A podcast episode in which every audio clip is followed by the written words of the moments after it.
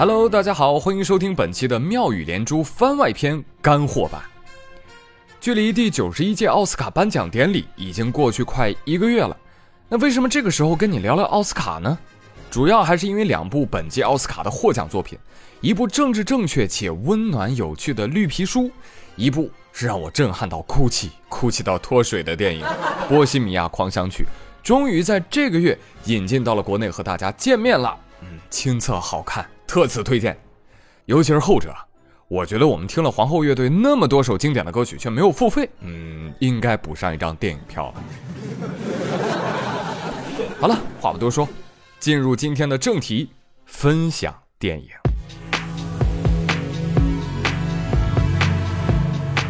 话说，电影是我们普通人的梦，电影里无所不能的主角通常是我们可望不可及的传奇。却也映照着我们内心深处的渴望与梦想，这也是电影让我们如此痴迷的原因。说到传奇人物啊，首先会想到本届奥斯卡最佳男主、最佳剪辑、最佳音效剪辑、最佳音响效果四个大奖的电影《波西米亚狂想曲》。影片讲述了皇后乐队主唱弗莱迪·摩克瑞传奇的一生。其实提到这个皇后乐队啊，你的耳边是不是就想起了？对吧？还有那首。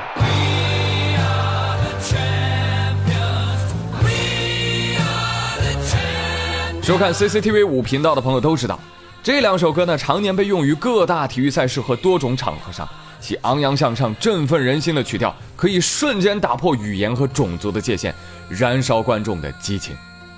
那其中，《We Are the Champions》曾在世界国际歌坛被誉为最佳摇滚乐。We Will Rock You 更是于1994年被选作美国世界杯主题曲使用，于2004年被《滚石》杂志评为历史上最伟大的500首歌曲之一。皇后乐队生涯专辑曾霸占英国专辑销售榜长达1322周，也就是27年，为史上最长，在摇滚史上留下了浓墨重彩的一笔，堪称上个世纪最伟大的摇滚乐队之一。而作为皇后乐队的主唱弗莱迪·摩克瑞，本身呢就是一个传奇人物了，因为天生龅牙，歌迷们都亲切地称呼他为“牙叔”。牙叔呢出生于东非桑给巴尔，在血统上呢算是印度波斯人。七岁开始学习钢琴，在出生地和印度度过了青少年时代，后移居英国，被称为英国的第一位亚裔摇滚巨星。早在六十年代末。还只是 Smile 乐队粉丝的牙叔就已经满世界的说，自己终将成为一代巨星。一九七零年，Smile 乐队主唱拿到了合约，离开了乐队，而乐迷弗莱迪自荐成为 Smile 乐队的主唱，并将乐队改名为 Queen 皇后乐队。皇后乐队开创了摇滚与歌剧结合的先河，牙叔歌剧唱诗般的咏唱。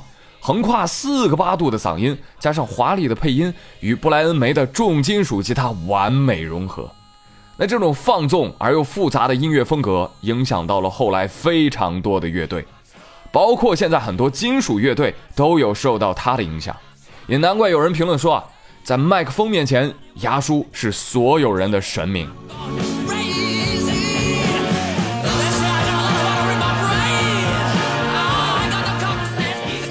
此后二十年，皇后乐队在摇滚乐史，甚至在整个世界乐坛上，都留下了浓墨重彩的一笔。皇后乐队的唱片销量呢，是在一点五亿至三亿张。一九九零年获得了英国唱片业对英国音乐的杰出贡献奖。二零零一年入选摇滚名人堂，而亚叔本人也正如他预言的一样，成为了传奇。神级大咖终将活成自己的传奇。成军四十多年后，皇后乐队还能凭借这部电影成功圈起不少的新粉丝，那足见电影的感染力。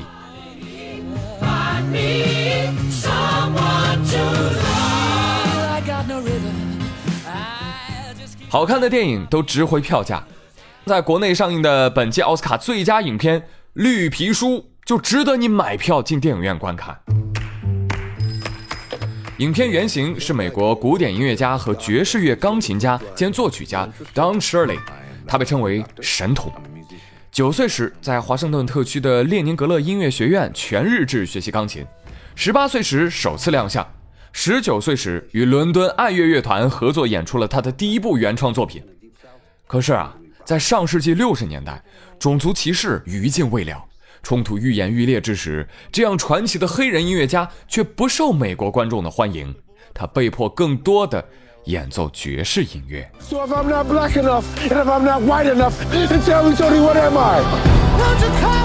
电影设定的背景是一九六二年的美国，那时候白人至上运动在美国又一次掀起了小高潮，而此时专门为黑人所出的出行指南绿皮书，表面上是为了黑人的便利。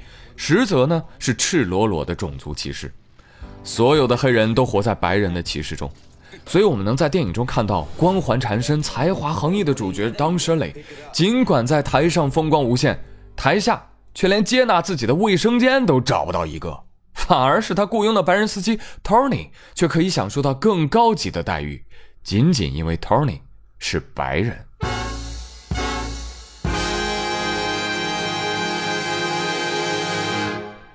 白人司机开车拉着黑人钢琴家南下巡演，这一路上冲突绝不仅仅是肤色，还包括贫穷和富有、粗俗和高雅。更有意思的是，社会上的一切刻板印象在两个人之间的关系中都被倒置了过来。电影总是温情的，面对种族歧视这样沉重的话题，导演用肯德基全家桶让两个人第一次和解。所以很多网友评论说。在肯德基全家桶面前，人人都是平等的，我赞同。这么一说，我都饿了。正如电影所描述的，很多传奇人物在自己人生的路上，并不是一帆风顺的。能将自己的传奇故事延续下去，很重要的一点就是坚持，是吧？那么，我们来说说《一个明星的诞生》这部电影。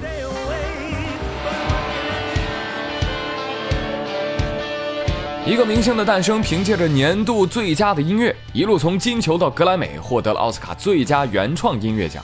而女主角 Lady Gaga 也因为这部电影提名了奥斯卡最佳女主角。虽然与最佳女主角最终失之交臂，但是这对于一个首次尝试大荧屏的流行歌手也是极大的肯定。那凭什么 Lady Gaga 能够获得奥斯卡呢？这或许是你心里的疑问。那我们一起来看看她是怎么一步步成为传奇的。这个意大利女孩从小就表现出了自己的音乐天赋，四岁开始学习钢琴，五岁就能够熟练演奏，在十七岁时考进了每年全球只收十二人的纽约大学地势艺术学院学习古典音乐。可是呢，这并不是她的喜好，只上了两年就辍学了，离开了富裕的家庭，跳出了早就规划好的人生轨迹。于是她拥有了另外一个身份，Lady Gaga。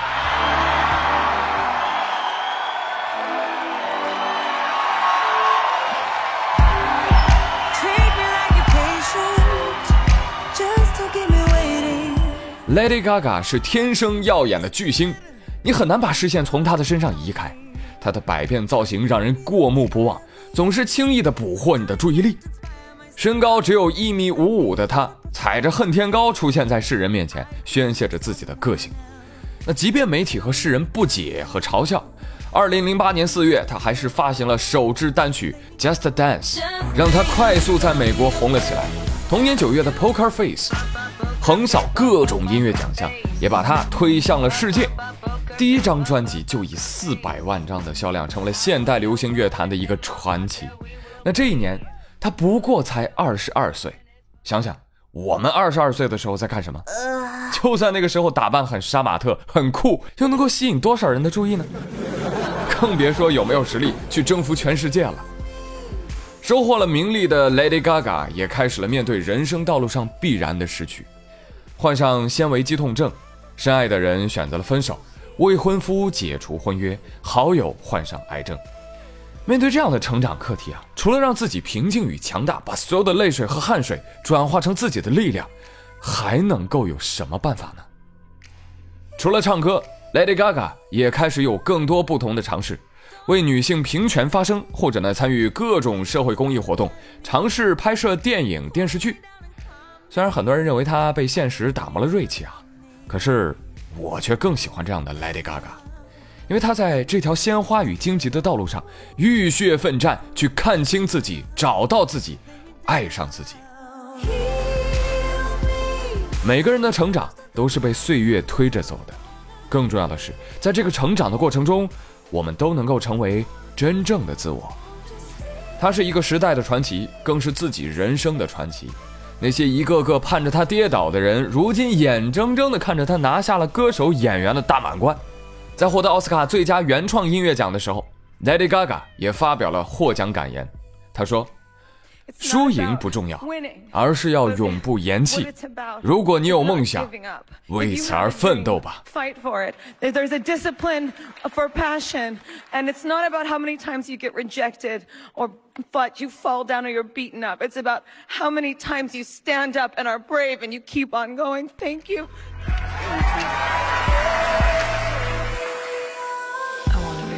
那本期推荐到的好电影，你最喜欢哪部？又有什么其他想要安利的好电影呢？欢迎留言分享喽！好了，我是朱宇，感谢收听，我们下期再会喽，拜拜。